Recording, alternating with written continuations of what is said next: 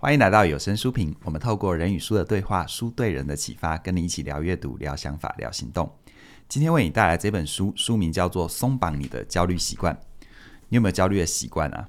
当你焦虑的时候，你会干什么呢？好，那这本书呢，可以适当的回答到底焦虑是怎么发生的，然后我们可以怎么去面对它。是，我想焦虑的状况是现代人的一个背景值吧。啊，尤其我们面对这个纷杂的社会和世界，然后很多的不确定。嗯、是，那如果能够有一些让我们认识焦虑的方法或方向，甚至于能够发展出进一步的策略，能够让我们克服焦虑或者穿越焦虑，我想。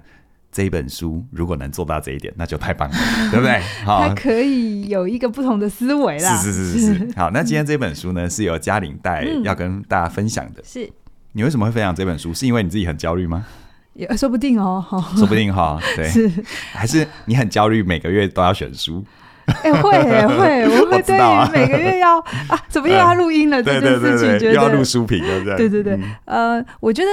我会关注焦虑也不是最近啦，因为我有发现，在我们的频道上面，只要写安全感啊，嗯、只要写这种有归属感，或是让你可以比较更自在的哦，流量都很好。嗯，那就反映着其实大家的基基础状态是比较不安的。嗯哼，那我一直知道，其实呃很多的研究都有发现，不管是现在的青少年还是成年，罹患焦虑症的比例也越来越高。嗯。嗯那这件事情就会一直都是我会关心的。那刚好出版社有寄书来，然后我就。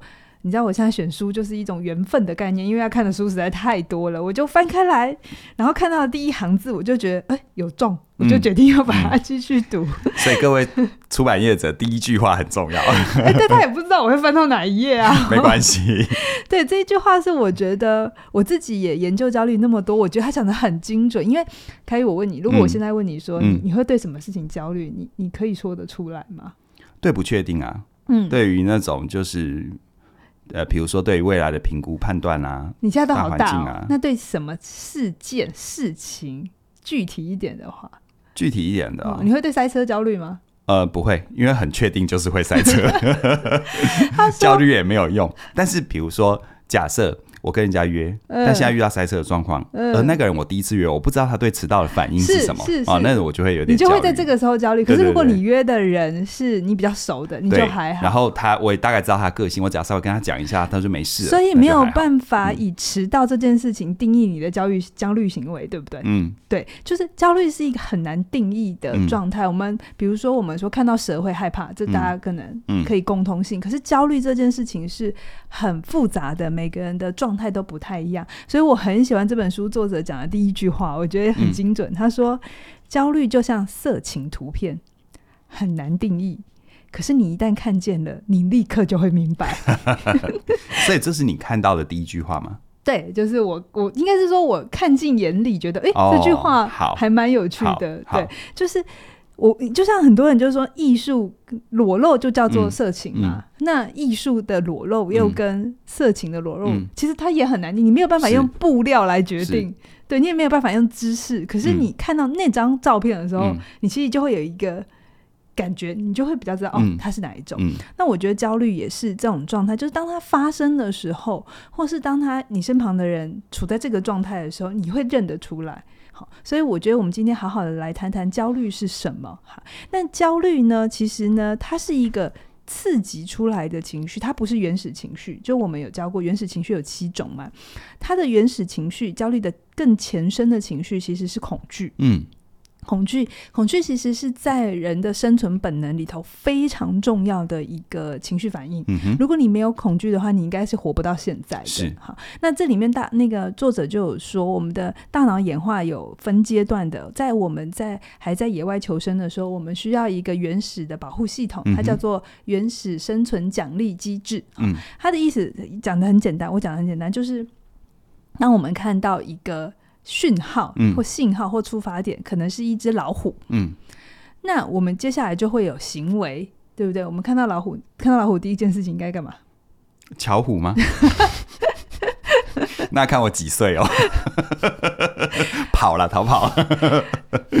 好，逃跑对不对？那逃跑，如果我们跑赢了，我们才会活下来嘛，对不对？才有现在的我们嘛，对不对？所以呢，我们的原始祖先一定是跑赢了，嗯，所以呢，结果就是活下来，嗯，所以呢，它就会变成一个三套三件三件套，三件套，对对对，什么？对，外套、背心、裤子，三件套，三连仪式之类的，就是，嗯。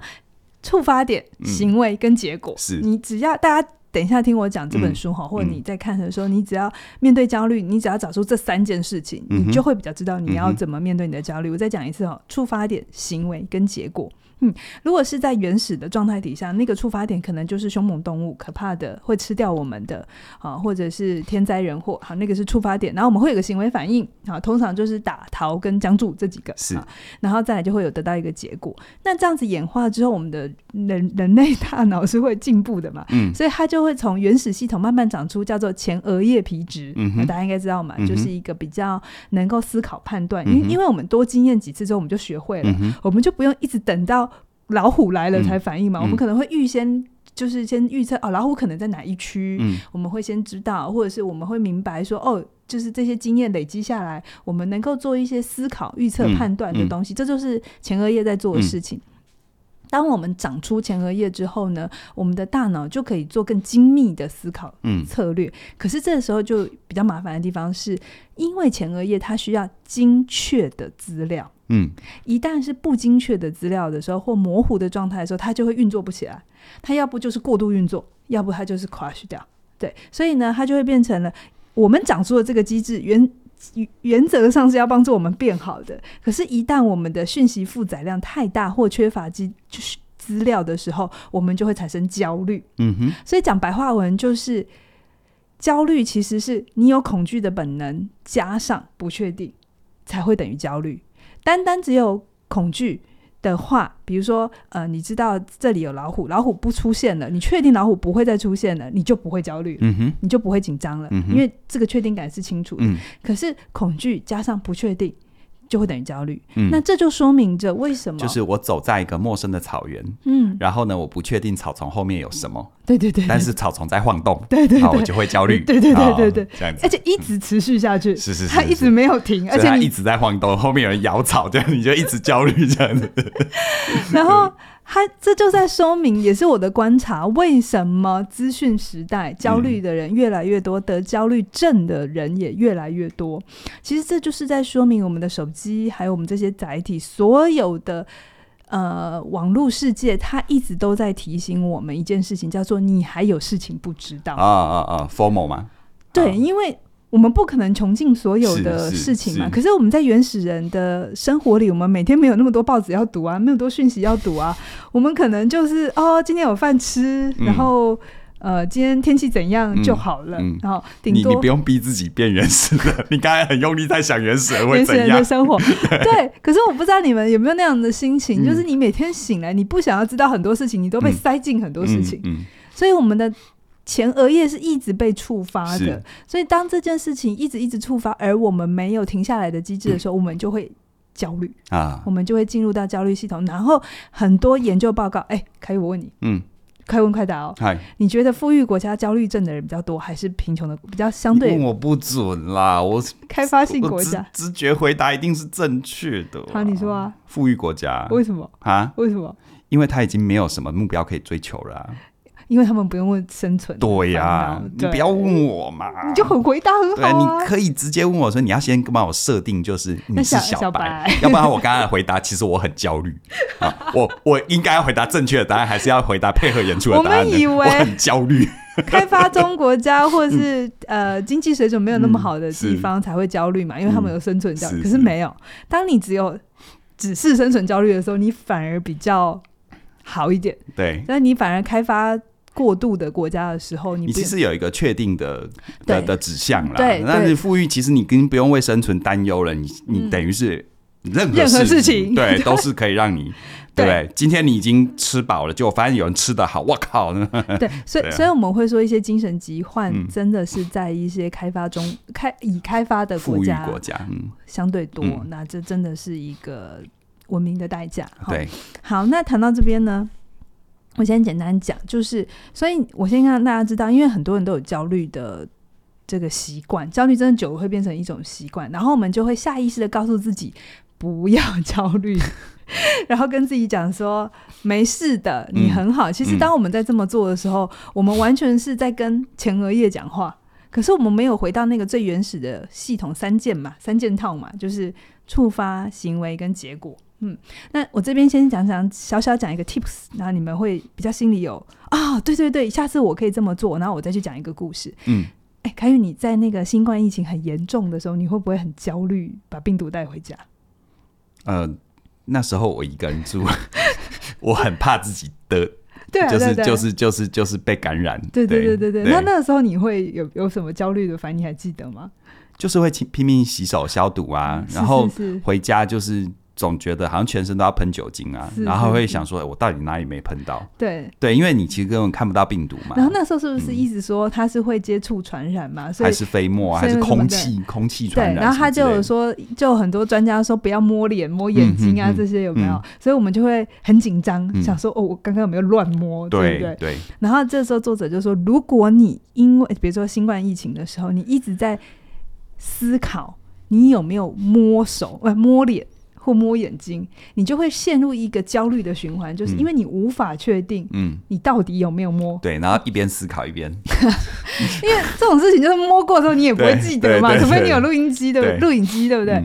他就是说，这个时候你应该要去问的事情，问一个可以确定的状态，叫做你上一次洗手是什么时候？嗯，如果你是刚刚洗，那你就可以安心。是。就是你现在再摸也没关系啊。那如果你还没洗，那你就现在去洗手，做一个确定感的事情。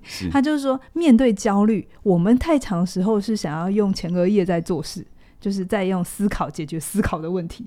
可是焦虑就是一个过度思考的结果。所以当你一直回到那个思考的状态的时候，你就会一直在那边绕。所以要标定一个具体的行为、具体的 checkpoint 来克服焦虑。对对对对对。那我是。刚刚都是讲一些比较大的概念，那我觉得这本书写的蛮好读的哈，就是我很鼓励，如果你有一些拖延的议题啊，拖延也是一种成瘾行为跟焦虑的反应哈。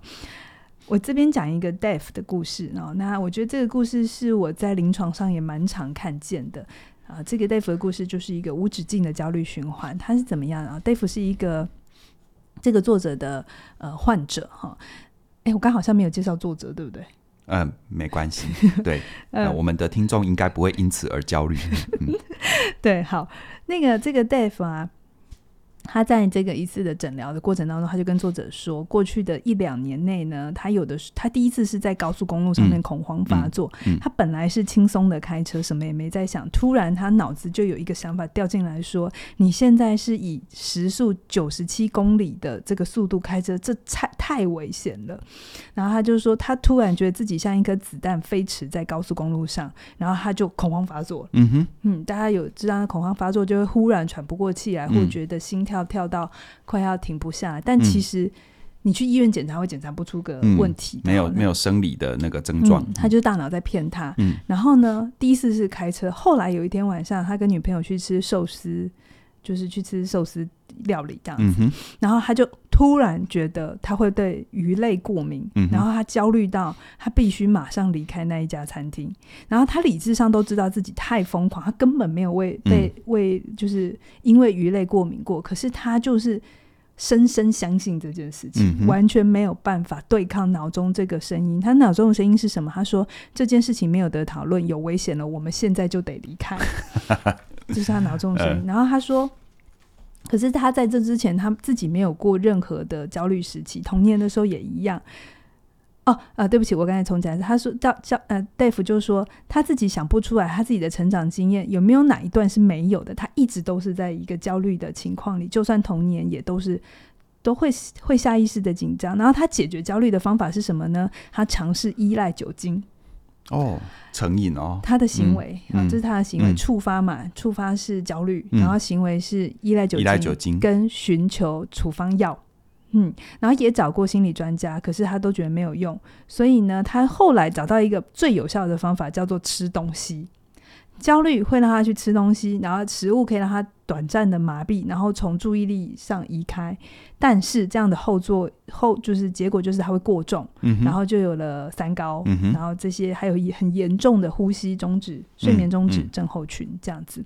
那他现在四十岁，有广泛性的症焦虑症、恐慌症，嗯、然后还有体重的问题。好，那他那个医生就是这个作者就帮他。就是把这个焦虑的循环找出来，嗯，嗯，你也可以试着做。就我刚才讲的三件套：触发点、行为跟结果。嗯，那在这个 Dave 的故事里头，他的触发点就是焦虑。嗯哼，一旦他有任何感觉焦虑的情绪的时候，他就会去吃东西。那结果就是他可以把行为，呃，他可以把注意力从这个焦虑的事情上移开来几分钟。嗯嗯，这这是这样子。然后。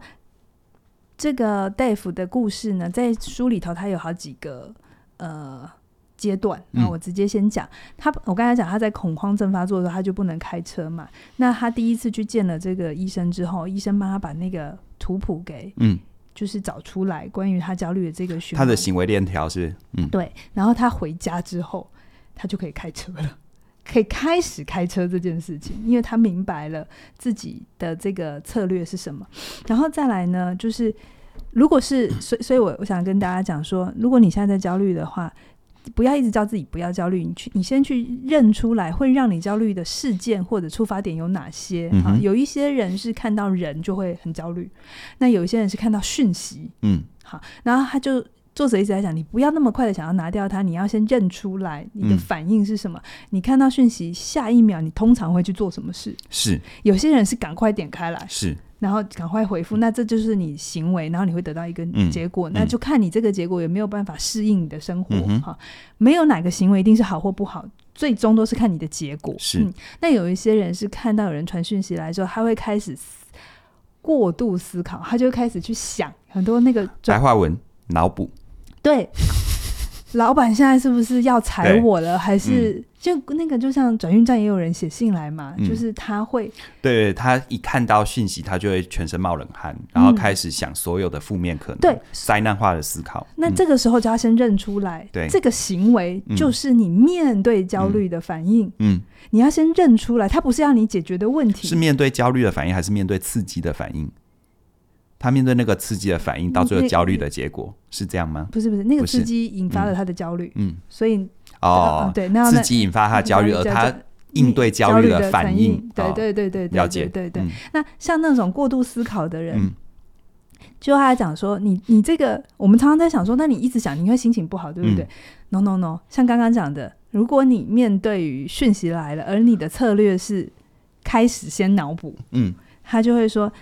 通常这就是一般人用的，一直担心，一直想，嗯，然后我们就觉得，就我们最后得到的结果是很不舒服。对，他说，可是 作者他就说，但其实这样做有好处，嗯，你一直做就一定有好处。他就说，好处就是会让你自己觉得你有在做事，就是脑补的结果就是装忙，对不对？啊、装忙之外，啊、还有就是他会让心里有一种我好像有在因应这个危险，对。对可是没有检查这个结果，对对对对，那这个东西就很容易最后衍生出你不会只有焦虑，你最后会变成有忧郁。嗯，焦虑跟忧郁的共病有三分之二，嗯，是，就是焦虑症的人有三分之二的人都会得到忧郁这样子。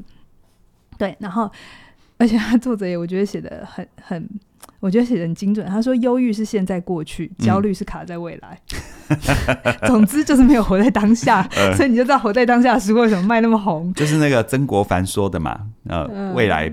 不赢，过往不恋，当下不杂，过往不恋嘛。对对对对对。嗯、然后，所以呢，他就是你要先找出你行为增强的这个东西，就是你是怎么增强。那这边我想要来补充一下，刚才有讲拖延，嗯、我不知道大家怎么面对拖延。我觉得今天这本书啊，我自己在看的时候，我会自己一直想到我的两门课啊。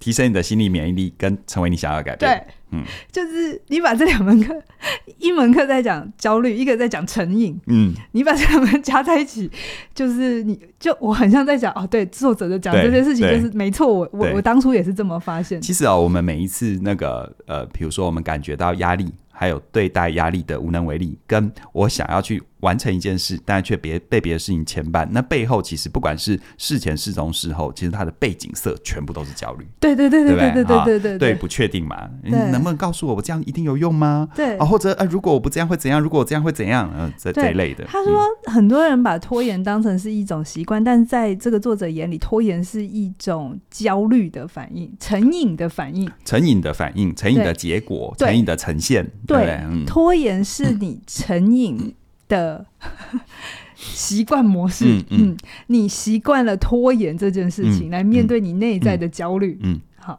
那他怎么他怎么分析？他就是说，触发点一样嘛。当你有个新任务来的时候，拖延的人第一时间一定不是去做那件事嘛，不然不叫拖延。通常会干嘛呢？就是追剧，嗯，然后打电动，啊，去做一切有关。任务以外的事情，然后呢，他会得到的好结果就是他不用面对难题，对不对？可是呢，他又会知道他是想做的，于是他就会把线压在嗯快要完成的时候，嗯、然后这时候他就触发了焦虑，嗯，然后这时候他就是面对焦虑的策略开始一样嘛，焦虑，然后出发点，然后行为，然后得到一个结果。嗯、那有一些人就是他会。还机制还好的话，这个时候他会用冲的，对，压线，对不对？然后这个时候他会有一种快感，对。然后这个快感呢，可能刚开始是好的，可是久了之后会让他有一种疲惫感，嗯哼。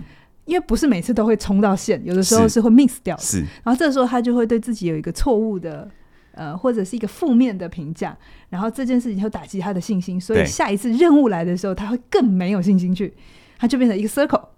他成功的训练负面的自己，对对对，负面的自我诠释。他成功的训练出这个。对，那有一些面对。焦虑，好的，我们还是就说压线嘛。有些人到最后就是算放弃，嗯，对，就我就对。接受我无能为力，然后然后就会可能像大夫一样，他去用其他的药物，对。或者是其他的方法，其实听起来好像我们面对这些事情，如果我们没有觉察，不管我们做什么或不做什么，都是一种自我强化。对，只是你强化了正面的，还是强化负面的？强化有用的，还是强化没用的？对，嗯、所以呢，解决方法是什么呢？就是呢，嗯、不要叫自己不要这么做，因为没有用。你不要双重否定句，好不好？那我们要不要跟大家说可以怎么做？哦，就不要叫自己不要怎么做。那我们现在说可以怎么做？我本来很期待说他会不会讲出一些我不知道的方法，嗯、对不对？可是他一讲出。这个方法的时候，我就笑了。嗯，就想啊，果然跟我教的方法一样。是，他就说，作者就说，你要带着好奇心反观自己的行为和身体。他说，身体很重要。我觉得很多人会忽略身体的反应。对对对，他就说，他比如说，他里面有讲戒烟。嗯。那里面，我觉得这本书大家有空也可以看一下，为什么你前面用的那些策略都没有用？他会开始一一的打击你。然后他就说，比如说像戒烟，嗯、所有人都知道戒烟会、啊、抽烟会得肺炎。嗯哼，好，然后呢，你再给他看再多的恐怖的照片也没有用，因为他们麻痹掉了。对，对，但是他每一次训练。呃，这个戒烟的患者的时候，其实他没有教他们新的方法，嗯哼，他还是让他抽烟，而且要他抽更多，嗯哼，对。但这一次比较不一样，你要专心的抽烟，嗯，因为我们抽烟很多时候是下意识的一个反应，嗯、它是一个早年。学下来的，它是一个背景行为。我们其实是自动导航的在抽烟，然后你其实没有真的在抽那根烟，嗯、你其实是在抽你的乡愁啊，抽你的对。思绪啊，抽你的灵感啊，抽一种 feel 之类的，抽你的牛仔魂呐、啊，某一个牌子啊。然后他就是要患者，嗯，现在什么都不要想，嗯。专心的抽，嗯，专心的感受抽烟这件事，然后忽然患者就会发现烟很臭，嗯，然后焦油味，嗯，其实很不好闻，对，就他要他慢一点感受他的身体，嗯，嗯，慢一点的去觉知你在做这件事情里，你的真正的状态在哪里？哎、嗯。嗯，反而这样几次之后，有一些患者就成功戒烟，嗯，对，很厉害，这像不像我在成为你想要改变说的？嗯你要告诉自己去做一件你开心的事，或者你现在追剧追的很快乐的时候，不要告诉自己是不要追，因为它就是一件这么快乐的事情，你怎么可能要去做一件痛苦的事情，嗯、然后停止快乐的事情？这违反人性啊！嗯、所以我的方法也是一样，你要顺着你的人性。嗯、我自己也是，我要面对我自己要去做快乐，就是那个拉扯嘛。我现在在做一件很快乐的事，可是我明明有一件事情要做，但是我又停止不下来，我就会更用心的。既然这件事情这么的好，嗯、那我就应该更专心的。好好享受这件事。当我用这样的心情去做这个我觉得很棒的事情，这个很棒的事情，忽然之间就没那么棒了。对，不管任何事情都是这样哦。所以有些一直阻碍你的事情，嗯、如果真是逃不掉或摆脱不掉，不如就直视它。对。进入它，你真的用一个用一个用一个去细细体会的角度，你就会发现它的本质到底是什么？是、嗯、是是是。那这本书很多，我我也觉得它蛮有趣的。不过，因为它，我刚才想说，为什么我想要介绍一下这本这个作者？这个作者叫做贾德森·布鲁尔，你应该有看过他的 TED 的演讲。他的 TED 的演讲叫做《戒除坏习惯的简单方法》，嗯，被点阅过。好千好几千万字，对。那这本书有一点是那那个短讲的在延伸版，是就是有有血肉的版本这样子。那我最后想要来跟大家讲一下，这个作者很有趣，我真心觉得他是一个很有趣的精神医生呢。嗯，因为他他是精神科医师，他是精神科医师，嗯，嗯，精神病理学家还有神经学家，那他也是医生，嗯，对。然后他里面有提到一个东西，就是他刚才讲。有讲说我们的原始策略就是我们会有出发点、行为跟结果嘛。嗯哼。然后他就说，我们在觉察自己那个行为的时候，我们可以判断一下我们的觉那个性格，嗯哼，反应性格会是属于哪一类。然后他的分类方法好好笑，嗯、也不是好好笑，好简单，嗯，叫做打逃跟僵住。